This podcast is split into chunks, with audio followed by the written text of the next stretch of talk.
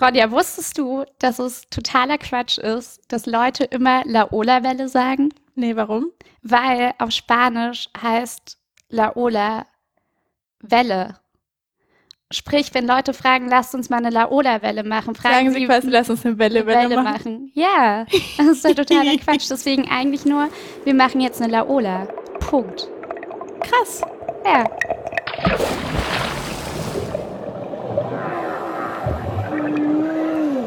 Treibholz. Der Ozeanographie-Podcast mit Maxi und Ronja.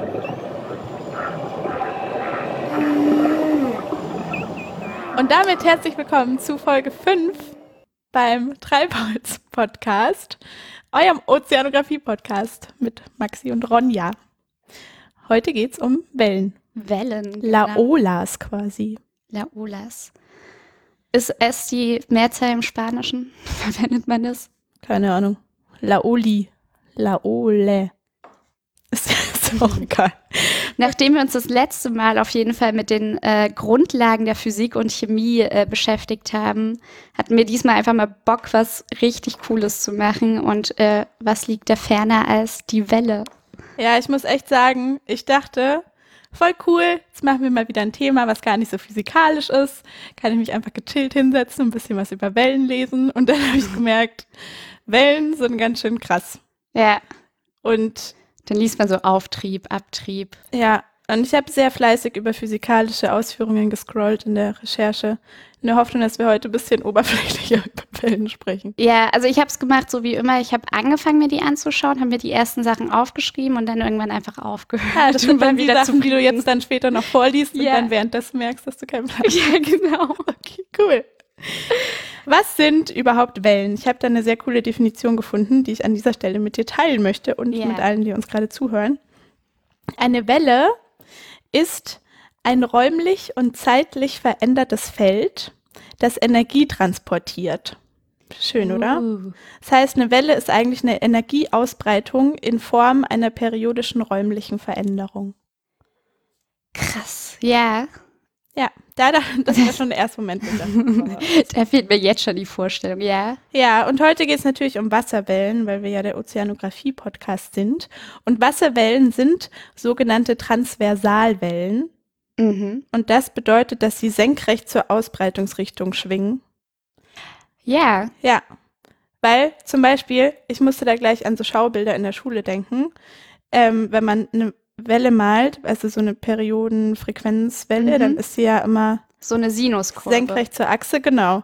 Und im Gegensatz dazu sind zum Beispiel Schallwellen die andere Art von Wellen, nämlich Longitudinalwellen, die Oh. sich mit der Richtung, die sich, ähm, die sich parallel zur Richtung verbreiten, schwingen, die parallel zur Richtung verlaufen. Weil Schallwellen zum Beispiel, dann ist ja links immer das Ohr auf diesem Bild und die Wellen gehen dann einfach nur in so Halbkreisen weg Ja. parallel zur Richtung. Ja. Also das, also es gibt im Prinzip zwei Richtungen. Einmal unten oben und einmal die, Und einmal die mit. horizontale quasi. Genau. Und Vertikal Wasserwellen und sind unten oben Wellen. Unten oben Wellen. Transversalwellen. Ich habe dann festgestellt, dass es sehr, sehr viele Arten von Wasserwellen gibt. mhm. Ich dachte ja eigentlich, es gibt vielleicht nur die eine Art, wenn man am Strand liegt. Die Wellen, die dann so schön rumschwappen. Dem Ja. ist aber nicht so. Es gibt nämlich vier unterschiedliche Arten von Wellen, die Okay. ich dir, die ich dir jetzt vier, mitteile. okay, Ja. Ja, nee, es gibt wahrscheinlich ungefähr 4000 gefühlt, aber das sind die, die gängigsten vier, die mir über den Weg gelaufen sind. Ähm, man unterscheidet zwischen Tiefwasserwellen und Flachwasserwellen Mhm. zum einen. Tiefwasserwellen sind Wellen, bei der die Wellenlänge relativ klein ist in ihrem Verhältnis zur Wassertiefe und die deshalb nicht bis zum Meeresboden reichen. Und das bedeutet, dass die Geschwindigkeit, mit der sich diese Wellen ausbreiten, nur von der Wellenlänge bestimmt wird. Also quasi je größer die Welle, desto schneller Ah. die Welle. Okay, ja. Und ist vom Meeresboden unabhängig, weil sie da ja gar nicht ankommt. Mhm. Die Flachwasserwellen sind Wellen, die länger sind, als das Wasser tief ist Ja. und die dann- deshalb bis zum Boden reichen. Und dann hängt die Geschwindigkeit nicht mehr von der Größe bzw. Länge der Welle ab, Mhm. sondern von der Tiefe des Wassers. Okay, ja, weil die dann quasi unten am Boden schon irgendwie gebrochen wird oder so. Genau, und dann wahrscheinlich. irgendwie ja. angetrieben, weil sie abprallt oder irgendwie sowas. Ah, und Tsunamis okay. sind zum Beispiel auch Flachwasserwellen. Obwohl die nochmal ganz Ach anders so. entstehen. Aber ja, aber weil die ja auch. Mhm. wenn man sie einer Kategorie da zuordnen müsste, dann wären es Flachwasserwellen. Und dann gibt's noch die Kapillarwellen. Das sind ganz kleine, klitzekleine süße Wellen, Mhm. die ungefähr einen Zentimeter nur groß sind. Die sind dann weder von der Wassertiefe noch von der Wellenlänge abhängig, sondern da bestimmt die Oberflächenspannung die Geschwindigkeit. Ja. Wie Ach auch immer so. das funktionieren soll. Ich glaube einfach dadurch, dass es dann so ein kleines Wellensystem ist, hat die Oberflächenspannung wahrscheinlich mehr, mehr Gewichtung im Wellenprozess. Ja. Ne, wahrscheinlich, weil die sich ja dann auch einfach nur auf der Oberfläche so befinden und sich dann über diese. Ich meine, ein Zentimeter Spannung. ist echt sehr klein. Ja. Und wenn Kapillarwellen größer werden, dann werden es schwere Wellen. Mhm. Da vollzieht sich die Ausbreitung dann durch die schwere Beschleunigung. Dann ist es dann, hat es plötzlich was mit Gewicht zu tun. Aber ich glaube, dass das Gängigste, was wir uns merken sollten an dieser Stelle, die Unterscheidung zwischen Tiefwasserwellen und Flachwasserwellen ist. Ja. Also die, die durch den Boden gebrochen werden und die, die quasi nicht, nicht vom Boden beeinflusst werden und relativ lang sind, weil sie halt nicht unterbrochen werden. Genau, die, die schnell sind, weil sie groß sind und die, die schnell sind, weil das Wasser tief ist. Mhm. Aber man kann Wellen auch noch unterscheiden, indem man sich anguckt, wie Wellen eigentlich entstehen. Und da gab es dann auch wieder tausend verschiedene Begriffe für Wellen. Es gibt zum Beispiel die Gezeitenwellen, Mhm. die durch Ebbe und Flut entstehen. Die Wellen, die durch die Flut angetrieben werden. Tsunamis zum Beispiel sind ja nochmal was ganz was anderes, weil die entstehen ja durch, Durch Seebeben Verschiebungen, und Verschiebungen ja. von Erdplatten. Dann gibt's Monsterwellen, die Uh. Monsterwellen, die ähm, völlig ungeklärt sind, wie die überhaupt entstehen. Aber wahrscheinlich dann so wirklich mitten auf dem, also so in, im Ozean Das quasi Wellen, entstehen, oder? die plötzlich auftauchen und aber einfach 20, 30 Meter größer sind als alle anderen Wellen außenrum. Ach krass. Und es gibt äh, tatsächlich auch eine relativ hohe Zahl von verunglückten Schiffen, die einfach die dann, damit nicht rechnen können. ja, weil niemand weiß, wo die herkommen, warum die da sind und wie die entstehen. Und das Ding ist wohl, dass sich dann zwei oder drei Wellen hintereinander plötzlich zu einer großen Welle aus irgendwelchen Gründen vereinen. Ah, okay, also beschleunigen die sich wahrscheinlich ganz viele Wellen auch so gegenseitig und ja, das bauen sich weiß dann das so auf. tatsächlich ungeklärt. Oh. Vielleicht finden wir Ach so, zufällig das raus, ist oh. wie Monsterwellen funktionieren. krass. Okay, Ja. ja. Und dann gibt es natürlich die Windwellen. Yay. Und ich glaube, die Windwellen sind die Normalus unter den Wellen. Also wenn man am Strand sitzt und aufs Meer guckt, dann, dann sind das die Windwellen, die man dann sieht. ja. Glaube ich. Obwohl, das habe ich mich jetzt soweit, ich bin tatsächlich auch auf tiefe Wellen und nicht tiefe Wellen gestoßen. Und ich glaube, dass sie im Prinzip eigentlich Windwellen auch diese tiefen Wellen, haben wir sie jetzt genannt, ne? Tiefwasserwellen und Flachwasserwellen. Oder? Ja, aber Tiefenwellen Genau. sind nochmal was anderes. Deshalb Tiefwasserwellen.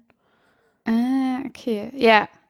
Und so normale Wellen werden ja auch irgendwann gebrochen, indem sie dann an den Strand kommen oder so oder gegen eine Brandung Ja. schlagen, glaube ich. Ich frage mich halt, inwiefern diese beiden, ähm, diese beiden Kategorien überhaupt dann so miteinander zu tun haben. Weil es bei eine Windwelle kann ja dann theoretisch Beides sein. eine Tiefwasserwelle oder eine Flachwasserwelle oder eine kleine Kapillarwelle Ja, ich sein. glaube, die geht, also die fängt wahrscheinlich als so eine, als so eine schwere Welle, was du auch gesagt hast, ähm, an. Hm. Und wenn sie dann aber auch so abebbt quasi irgendwann, geht sie ja wahrscheinlich in so eine Kapillarwelle, die nur noch an der Oberfläche und durch die Oberflächenspannung beeinflusst wird. Also wahrscheinlich sind das auch Übergänge. Aber das kann ich auch nicht so genau sagen. Klingt gut. Klingt gut. Lass uns das so festhalten. Ja. Mit den Windwellen habe auf jeden Fall ich mich beschäftigt. Und die Windwelle ist eigentlich nur das kleinste Glied einer Kette oder das letzte. Und zwar hängt, fangen wir erstmal mit der Sonnenenergie ein, die in die Atmosphäre eintritt. Oh, jetzt sind wir also beim Wetter. Beim Wetter, genau. Und die heizt den Äquator sehr, sehr stark ein, und zwar weniger als die Pole. Und deswegen dehnt sich die Luft viel, viel mehr am Äquator aus. Und an den Polen zieht sie sich zusammen Mhm. und kühlt auch ab. Und um diesen Druck auszugleichen, der quasi, da haben wir wieder den Druck, der da quasi dadurch entsteht, entstehen halt quasi solche, entsteht der Wind, entstehen Windböen. Also wir sind gerade noch auf Höhe der Atmosphäre oder sind wir schon über der Erdoberfläche direkt oder wo passiert das? Ja, wir sind schon, also wir sind ja quasi schon durch die, in der Erdatmosphäre ist die Sonnenenergie schon angekommen. Okay. Genau. Mhm. Und verteilt sich dann dort. Mhm. Und genau durch diese, durch diesen Druckausgleich entstehen zum Beispiel auch diese äh, Tiefdruckgebiete. Oh. Und in diesen Tiefdruckgebieten, äh, das sind ja dann quasi, wenn man so Wetterkarten hat, so wo so, so diese Wölkchenansammlungen und alles sind und dadurch Sowas entstehen dann die Tief-Ulf erreicht jetzt. Genau. Okay. und dadurch entstehen dann quasi die ähm, auch diese die Winde, die Windböen und zwar sehr nah an dem Wasser quasi oder auch an der Erdoberfläche, aber Mhm. wir sind ja beim Wasser. Deswegen und genau und wenn diese Windwirbel quasi äh, bedeutet ja schon, dass das Wasser, dass der Wind sich auch nicht konstant in genau eine Richtung bewegt, sondern selber eigene Drehungen schon hat. Also der Druckausgleich macht, dass Wind in Wirbeln erzeugt wird. Genau. Also bei meinem Bild von Also das Wind kann ist irgendwie, jetzt- dass er einfach von links nach rechts so. genau, aber genau das ist ja nicht der Fall, sondern Okay. es entstehen Wirbel, weil das wahrscheinlich durch, also ich nehme an, dass es an dem Druckausgleich liegt. Mhm. Das kann ich jetzt physikalisch nicht genau erklären, weil ich mich auf die Wasserwelle konzentriert habe. Aber ähm, genau, diese Windböen ähm, treffen jetzt auf das Meer oder den Ozean. Ja. Und dadurch entsteht Reibung und äh, Druck. Und dadurch wird die Wasseroberfläche quasi durch den Wind nach unten gedrückt. Mhm. Und es entstehen dadurch so Wassertäler oder Wasserberge, Mhm. die automatisch gleich durch den Wind weitergeschoben werden, weil der ja immer noch zwar nicht konstant genau in eine Richtung zieht, aber trotzdem in eine, trotzdem Ja, der, noch eine also Richtung der bläst hat. so ein bisschen Wasser von der Oberfläche quasi weg. Also wenn man jetzt zum Beispiel mit einem Föhn ja, in die Badewanne oder dann würde das doch auch. Der Genau. schiebt was, schiebt einfach so ein bisschen rein Genau. und weg. und weg. Also Mhm. so diesen Berg erfasst er ja dann und wenn er, der wird ja weiter nach vorne geschoben. Ja. Und dann, wenn quasi, wenn man, dann sieht man ja auch, wie dieses, wie diese Welle bricht und wieder nach unten. Und das liegt ja, hängt ja dann auch wieder mit der Erdanziehung zusammen. Und Mhm. dann bricht sie. Nee, und- mal mit dem Brechen. Naja, also der, irgendwann ist dieses, dieser Wellenberg, glaube ich, an seinem höchsten Punkt auch angekommen. Ach, und dann wird und der wird von dem Wind wieder, auch wieder weitergezogen Ja. und von der Erdanziehung nach unten geholt. und dann bricht sie wieder Und zusammen. dann bricht sie wieder Mhm. zusammen. Und dieses durch das äh, durch den Wind weitergezogen werden nennt sich im Übrigen Bernoulli-Effekt oh. oder Bernoulli-Effekt. Nee, ich glaube Bernoulli, ich glaub, von dem hat man doch schon mal was gehört in der Schule, oder? Bestimmt, weil wir der Grundlagen-Podcast sind. Und das ist genau der gleiche Effekt, den ich jetzt auch nicht genau erklären kann. Ähm, wie bei äh, wie bei den Flug wie beim Flugzeug und den Tragflächen, weil wenn da ja quasi Wind äh, drankommt, wird er ja schiebt er ja quasi auch die Tragflächen noch mal nach oben und nach vorne. Und beim Wasser ist es quasi wird das ja auch weitergeschoben. Der schiebt die Tragflächen nach oben und nach vorne. Ja, oder nein, es, nee, der, das Flugzeug bekommt erstmal einen Auftrieb durch den Wind, der unter die Tragflächen kommt. Mhm, mhm. Glaube ich. Aber das sind Flugzeuge und die haben nichts mit Wasser zu tun. und wir hoffen nicht, dass irgendein Flugzeug im Wasser Aber deshalb landet. ganz kurz, wenn man Papierflieger bastelt, ja, dann, ich weiß nicht, ob du das auch so gelernt hast, aber dann ist doch der Trick für coole Papierfliegerbastler, dass man hinten nochmal so eine kleine Lasche einreißt und die so nach oben klappt, Oh, ja. damit der Wind da mehr Fläche hat, um das, weißt du, dann sind die schneller oder, oder haben da mehr Auftrieb oder so. Ja, bestimmt. Ja, ich war leider nie gut im. Weil dann mehr Papierfläche von dem Wind ähm, getroffen wird und angeschoben. Und bei Flugzeugen ist doch hinten die Tragfläche, ist doch auch da irgendwas hochgeklappt, oder? ja, ich mir glaube, das gerade kann ein? sich wieder hoch und zusammenklappen. je nachdem, was gerade gebraucht wird. Wahrscheinlich. Ach ja, doch, ich kann mir vorstellen, dass wenn du eine Da wird gewisse doch sowas Höhe hast. ausgefahren beim Start. Wenn du eine gewisse Höhe, ja genau, wenn du eine gewisse Höhe hast, werden die, glaube ich, wahrscheinlich wieder runtergefahren, damit das Flugzeug einfach nur noch so segelt und die Höhe beibehalten kann. Ja, sowas. und bei der Landung wird das doch dann, da gibt es doch so einen Moment, wo das dann so ja. wieder eingefahren wird. Und das stellen wir uns bei Wellen jetzt auch vor. Mit der Transferleistung habe ich gerade meine Probleme. Aber gut, dass wir schon mal Flugzeuge erklärt Ja. haben in unserem Auf Meerespodcast. jeden Fall. Und ich stelle mir jetzt vor, genauso wie dieses Flugzeug quasi weiter vorangetrieben wird durch den Wind, Mhm. wird auch diese Welle durch den Wind weiter vorangetrieben. Ja, die bricht immer wieder, aber der, die Wellenbasis bleibt ja die gleiche und wird so vor, also bleibt nicht die gleiche, aber wird so vorgeschoben, oder? Richtig. Und man hat ja auch so das Gefühl, dass das Wasser sich dann weiter bewegt. Mhm. Aber eigentlich ist es ja, das Wasser steht still und nur diese Oberfläche, also diese Welle bewegt sich im Prinzip Ja, weiter. Und dadurch entsteht ja das, was du vorhin erklärt hast, auch diese, diese Sinuskurve, dass wir einmal diese Auf- und Abbewegung haben mhm. und gleichzeitig dieses nach vorne treiben. Und die Wasserteilchen, jetzt ist nochmal ein ganz kurzer Exkurs woanders hin. Mhm. Die Wasserteilchen, die sich quasi nach vorne bewegen, bewegen sich, je tiefer das Wasser ist, in so kreisförmigen, äh, in Kreisen. ja. Und je flacher das Wasser wird, desto elliptischer Oh, beziehungsweise das habe wird ich das auch Wasser. gelesen. Genau. Und dann wird es irgendwann zu einem Strich, wenn es so richtig seichtes Wasser ist. Und das steht senkrecht zu dieser Auf- und Abbewegung. Ja. Und dadurch entsteht, glaube ich, auch diese, äh, diese Sinusform, da, weil du quasi immer ein stetiges Vor- und auch runter hast. Was steht dann senkrecht? Naja, diese, Beweg diese kreisförmige Bewegung, Der die Wasserteil. du hast, genau, die kann man sich ja quasi so auf dem Wasser liegend vorstellen. Ja.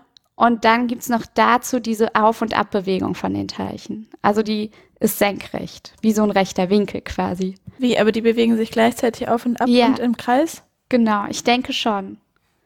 Okay. Und dadurch hast du ein, ein nach vorne und auch ein äh, nach unten. Das ist äh, also so, das ist die Bewegung von Wasserteilchen bei einer Welle. Mhm. Also der Wind schiebt die Welle so vor Ja, und dadurch bewegen sich ja die, bewegen sich die Teilchen in Richtung der Wellenausbreitung. ja. Und gleichzeitig passiert auch die Auf- und Abbewegung durch die Schwerkraft und dieses Auftürmen und so, oder? Richtig. Ist das das? Genau. Ah. Deswegen werden diese schweren Wellen ja auch von der, mehr von der ähm, Schwerkraft beeinflusst, während halt so Kapillarwellen immer noch an der Oberfläche und durch äh, die Zähigkeit von Wasser und allem Ja. äh, beeinflusst werden. Theoretisch wird doch jede Tiefwasserwelle in Küstennähe zu einer Flachwasserwelle, oder? Ja, weil die dann gebrochen wird. Ja, weil irgendwann ist ja irgendwann ist ja immer die Wellengröße größer als die Wassertiefe.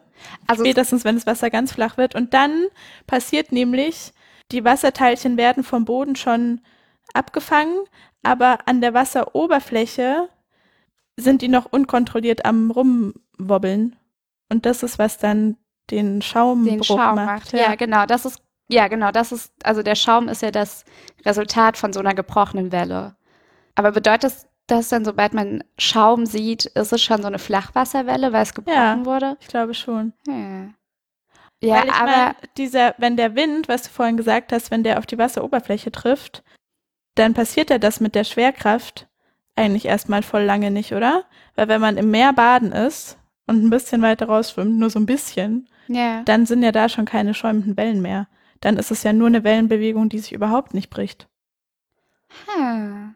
Okay, also können ganz, ganz weit draußen, bei ganz, ganz tiefem Wasser, können brechen die sich nicht irgendwann selber? Das weiß ich nicht. Ich glaube, dass ich doch, wenn ich mir jetzt so ein großes, weites Meer vorstelle, dann sind da schon weiter hinten auch so Schaumkronen. Äh, Vielleicht ist es nur meine romantische Vorstellung Aber vielleicht, von Meer. ja, können sich verschiedene Wasserschichten auch gegenseitig brechen vielleicht. Ja, ich glaube, dass zum Beispiel durch unterirdische Hindernisse, wie so Klippen oder Felsen oder sowas, die beeinflussen ja auch nochmal die Wellenbildung. Ja, aber das sind ja dann so, so diese Das- Brandungswellen. Brandungswellen, ah ja. Gibt's ja auch noch, Ja, die halt von sein. der Brandung gebrochen werden. Und das sind ja dann auch wieder. Ja. Sehr spannend sind auch die tiefen Wellen. Die funktionieren nämlich nach einem ähnlichen Prinzip. Tiefenwellen sind sogenannte interne Wellen. Im Gegensatz zu den Oberflächenwellen, von denen wir Mhm. jetzt ja gerade sprechen, die durch Wind erzeugt werden und die wir an der Oberfläche sehen können, ähm, entstehen interne Wellen, nämlich nicht an der Grenzfläche von Wasser und Luft, sondern, das ist nämlich genau das, was du gerade gesagt hast, an der Grenzfläche zwischen zwei unterschiedlichen Wasserschichten. Oh, okay, ja. Und äh, das Krasse ist, dass diese tiefen Wellen sind komplett unter Wasser, also sie sind auch niemals an der Oberfläche Mhm. sichtbar, aber bis zu 200 Meter hoch. Und äh, man hat nämlich neulich erstmalig den kompletten Entstehungsvorgang von so einer tiefen Welle beobachten können. Oh. Und zwar an einer Meerenge, irgendwo zwischen Taiwan und den Philippinen oder so. Und hat da festgestellt, dass diese tiefen Wellen nicht nur interne Wellen, sondern auch Gezeitenwellen sind. Ah. Weil die Flut, die Strömungen, die durch die Flut entstehen, Mhm. diese Wassermassen, die schieben sich durch diese Meerenge durch. Und was dann passiert, ist, dass sie durch die Klippen unter Wasser aufgestaut werden, diese Wassermassen Mhm. so lange, bis sie über das Hindernis drüber schwappen, weil zu viel Wasser da Ah, ist. Aber es okay. passiert alles noch unter Wasser. Und dann ist es nämlich so, dass kaltes Wasser, was, wie wir in der letzten Folge gelernt haben, ja auch schwereres Wasser ist, weil die Dichte höher ist, Ja. durch diesen, diesen Schwupp, den es dann gibt, schwappt dann nach oben und sackt dann wieder nach unten. Und dann findet so ein Austausch von verschiedenen Wasserschichten statt. Und das ist dann so eine, was dann passiert, ist, dass Tiefenströmungen sich zu Wellen aufschaukeln. Also es kommen immer mehr Wassermassen, die sich erst aufstauen, dann so rüberschwappen und dann wieder runter sinken. Ah, okay, aber das ist dann, und das passiert alles unter Wasser. ja, alles okay. unter Wasser. Und Sprich, sind solche, wenn diese tiefen Strömungen, wie hängen die jetzt nochmal genau mit dem, sind Wasserwellen dann so, also tiefen Wasserwellen Teil der Strömungen, da? also, Nee, das die, du musst unterscheiden zwischen tiefen Wasserwellen und tiefen Wellen. Tiefen Ah. Wasserwellen ja. sind die, die wir vorhin hatten, Ach so, wenn die an der Oberfläche Oberfläche- sichtbar sind. Okay, und tiefen Wellen? Tiefen Wellen sind Wellen, die komplett unter der Oberfläche stattfinden. Mhm. Okay. Die aber das Meerwasser 10.000 Mal mehr erschüttern als Oberflächenwellen. Habe ich gelesen. Also die haben enorme Kräfte und das ist für Schiffe oft ein krasses Problem, weil äh, man die halt nicht sieht, sondern es Ja. einfach von unten eine, eine Erschütterung ist. Diese Wellen, die da entstehen. Und gleichzeitig ist aber auch voll gut, weil dadurch, dass diese Wellen machen, dass sich Wasserschichten austauschen, transportieren die auch ganz viele Nährstoffe. Und so können manche Organismen erst überleben, weil Nährstoffe von unten nach oben und von oben nach unten. Ah. Aber dann sind Tiefenwellen auch Teile von Strömungen. Ja, Strömungen sind ja halt Wassermassen, die irgendwie transportiert Genau. werden.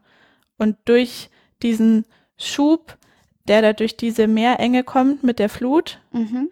durch diese Strömungen, ähm, entstehen erst diese Wellen, weil es dann zu diesem Stau Ach, von okay, die sind Wassermassen kommt. Resultat dessen. Okay. Ja. Ah. Krass, oder? Ich hätte nie gedacht, dass Wellen so ein vielfältiges Phänomen sind. Ich dachte, Wellen sind halt Wellen und Die da irgendwie so rumschlabbern. ja, Ja, total. Ich bin sowieso dafür, dass wir nochmal die ganzen Wellen aufgreifen, also auch sowas wie Kapillarwellen.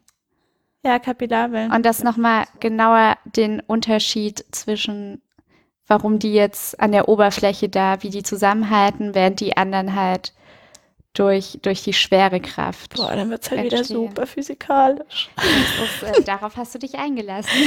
Ja. ja, das machen wir. Aber das machen wir ja nicht heute. Dann erklären wir auch Bernoulli und die ganzen Sachen. Ja, Jetzt habe ich aber erstmal richtig Lust auf eine coole Meereskreatur. Falls du da eine vorbereitet hast, Maxi. Natürlich, ist ein fester Bestandteil unserer Sendung und deswegen bekommst du das jetzt auch.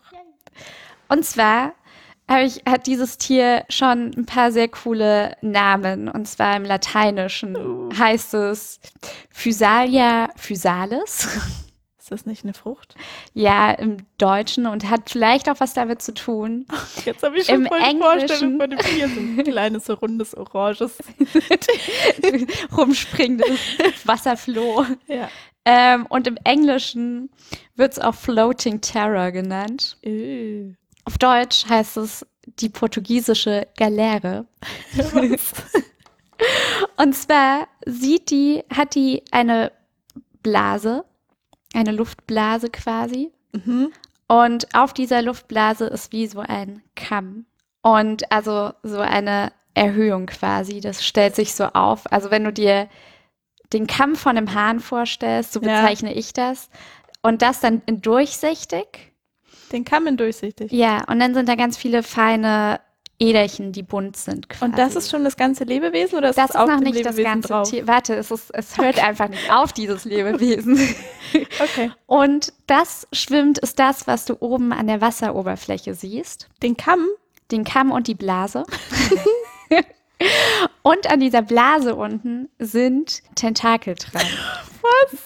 Und damit du jetzt vielleicht doch eine festere Vorstellung davon hast, es sieht einer Qualle sehr ähnlich. Also zumindest von der, wie sich das quasi, also von der Hülle her, nicht von den äußeren Verformungen, die es quasi hat, Ja. aber von, Ah, aber so, ja, Kamm. so farblich auch. Genau. Du setzt auf die Qualle einen Kamm drauf und die Blase sieht jetzt auch nicht aus wie so ein Quallenkopf, falls man das Kopf nennt. Und wie groß ungefähr ist dieser Kamm? So wie eine Haiflosse oder? Nee, kleiner. Also ich glaube, ich würde mir das alles so wie so eine in Quallengröße vorstellen. Ich habe diesmal Okay. keine, keine Zentimeter rausgesucht. Fand Okay. ich nicht spannend, weil es sieht aus wie eine Qualle und wird deswegen auch voll oft mit Quallen verwechselt. Aber es ähm, ist einfach ein Tier, was sich aus ganz vielen anderen Tieren quasi zusammensetzt, beziehungsweise aus Polypen zusammensetzt. Und diese Polypen sammeln sich quasi und übernehmen dann ganz, jeder übernimmt seine eigene Aufgabe. Einer ist halt dieser, dieser Kamm da oben, beziehungsweise diese Blase. Und also so ein Tier kann quasi aus Hunderten oder sogar Tausenden kleinen Polypen bestehen. Und deswegen werden sie auch Staatsqualle genannt, was ich auch schon sehr, sehr schön finde. Und Polypen sind im Prinzip Nesseltiere, Mhm. was so Hohltiere sind. Und ich glaube, deswegen ergibt es auch Sinn, dass sie sich zusammenfinden, um gemeinsam nochmal einen Organismus zu bilden, der leben kann. Aber die einzelnen Bestandteile dieser, wie heißt nochmal das Tier? Portugiesische Galeere. Oh Mann. die einzelnen Bestandteile dieser portugiesischen Galeere existieren nicht einzeln auch im Meer, bevor die sich zusammenfinden. Doch Polypen existieren auch einzeln, aber ich weiß auch nicht, wie der Vorgang funktioniert, dass meine, es sich kann es nicht so passieren, dass zusammen einfach nur so eine Blase mit Kamm an mir vorbeischwimmt. Nee, nee, das ist immer komplett. Okay. Das, ist, das ist schon das Gesamtpaket, was du bekommst. und ähm, ja, genau, und das ist halt oben. Und dann hast du diese Tentakel, die quasi für die Jagd zuständig sind. Dann hast du Teile, die fürs Fressen zuständig sind. Und andere Teile, die für die Fortpflanzung übrig, also zuständig sind. Und die suchen sich dann quasi alle ihre Aufgaben. Und können die, aber die können auch unter Wasser sein schon. Die Tentakel Kommt- sind unter Wasser, aber Nee, der aber Rest das ganze oben. Geschöpf kann nicht unter Wasser sein. Die können bestimmt mal von der Welle erfasst werden und sich kurzzeitig unter Wasser befinden, aber ich glaube, die treiben, ich meine, Nee, ich meine, weil das bedeutet ja dann, dass die auch nur sehr knapp unter der Wasseroberfläche jagen, zum Beispiel. ja, ich glaube schon. Also Was? vielleicht sinken die auch mal ab, das habe ich gar nicht nachgeschaut, aber eigentlich glaube ich, ist diese Wasserblase, äh, diese äh, Luftblase, Schwimmblase nennt sich das auch, schon dafür da, dass sie oben rumtreiben und ich glaube, das ist schon ihre Haupt, Hauptbeschäftigung. Ich möchte kurz googeln, wie die aussehen, Ja. ich? Do it. Uh. Hä, krass. Der Kamm, der ist ja auch, der ist ja riesig. Der ist auch richtig schön, oder? Äh, irgendwie, Okay, jetzt Irgendwie ganz so schön. irgendwie. Irgendwie ganz schön krass. Vor allem diese Blase mit dem Kamm, das ist ein Ding. Es sieht ein bisschen aus wie, wie heißen noch diese, sind die nicht sogar auch portugiesisch? Empanadas? Ich glaube eher Spanisch. Aber. Ah, okay, aber es ist ja. genau die Form. Ja, stimmt. So, also so, aber Empanadas wie, sind ja auch ein Kreis, der zusammengeknallt Wie ein durchsichtiges, oder? bunt leuchtendes Empanada mit Tentakeln. Ja. Und dieses bunt leuchtende Ding ist aber ziemlich gefährlich eigentlich oder zumindest sehr giftig, weil diese Tentakel, wie bei Quallen auch, äh, können halt, wie nennt man das, können die Haut halt, wenn sie an deine Haut kommen, sehr, sehr stark reizen ja. und können diese Striemen hinterlassen, die so wie Peitschenhiebe im Prinzip mhm. aussehen sollen. Und dann habe ich witzigerweise zwei verschiedene Quellen gehabt und die einen sagen, hm, man sollte das lieber nicht mit Salzwasser kühlen, weil durch das Salzwasser würden diese Nesselkapseln aus ihren Zellen äh, geschleudert werden und quasi auf die, auf, dadurch trifft halt diese, dieses Gift total hart auf die, auf die Haut. Mhm. Und man soll das lieber äh, mit Essig äh, quasi beträufeln.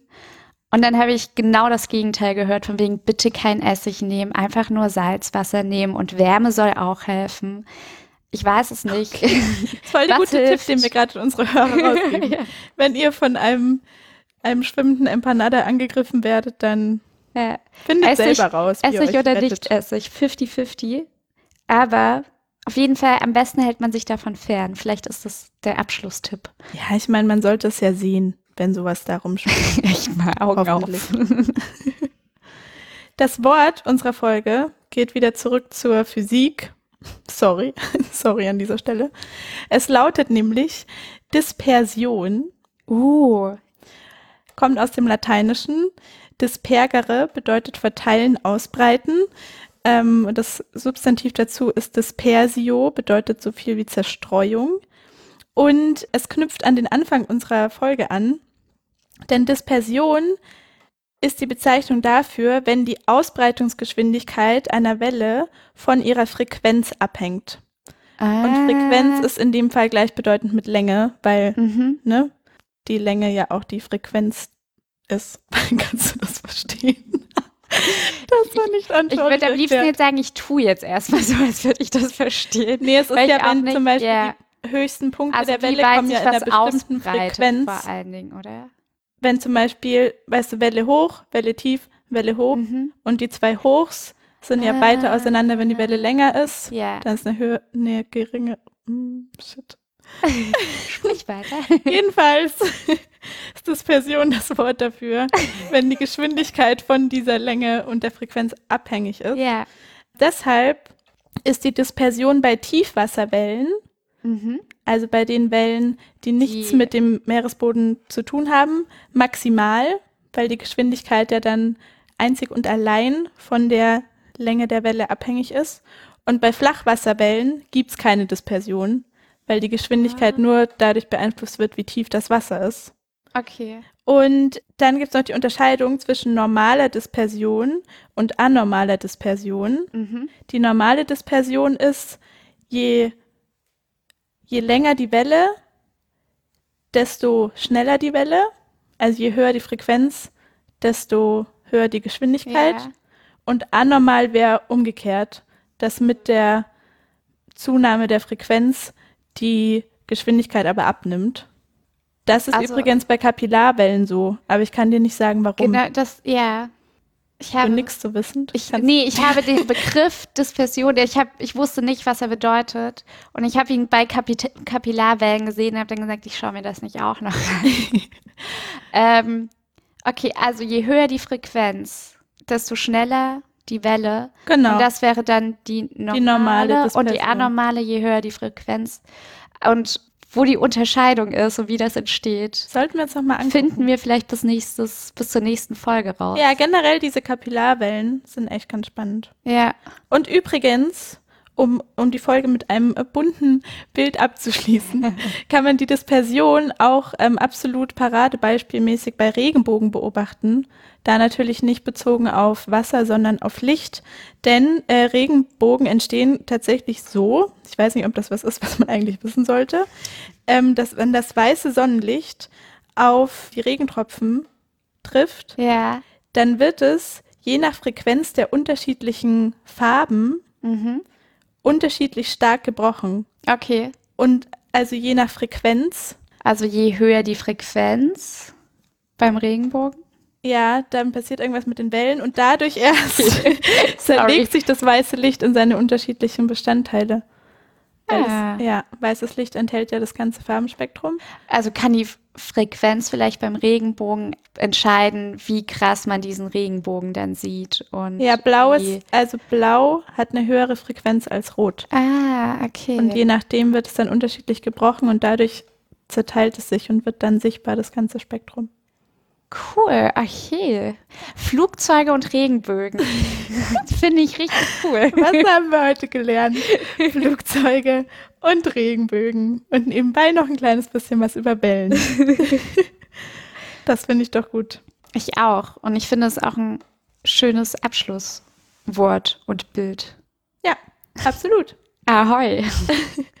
Ahoi und bis zum nächsten Mal. Schreibt uns, wenn ihr was anmerken wollt, unter treibholz-podcast. At Nee. Post. Post. Post. At Oh, Maxi, wir müssen uns darauf besser vorbereiten. Ja, also. Schreibt uns an post.treibholz-podcast.de und liked uns außerdem bei Facebook. Da müsst ihr Treibholz Podcast einfach oben in der Suchleiste eingeben und dann kriegt ihr auch ganz viel extra Infos und Updates Ja. aus der Welt der Ozeanographie. Und abonniert uns überall dort, wo man uns abonnieren kann. Also, Zum Beispiel bei iTunes und da auch eine Bewertung hinterlassen, weil das ist voll gut für alles, für die Sichtbarkeit und so.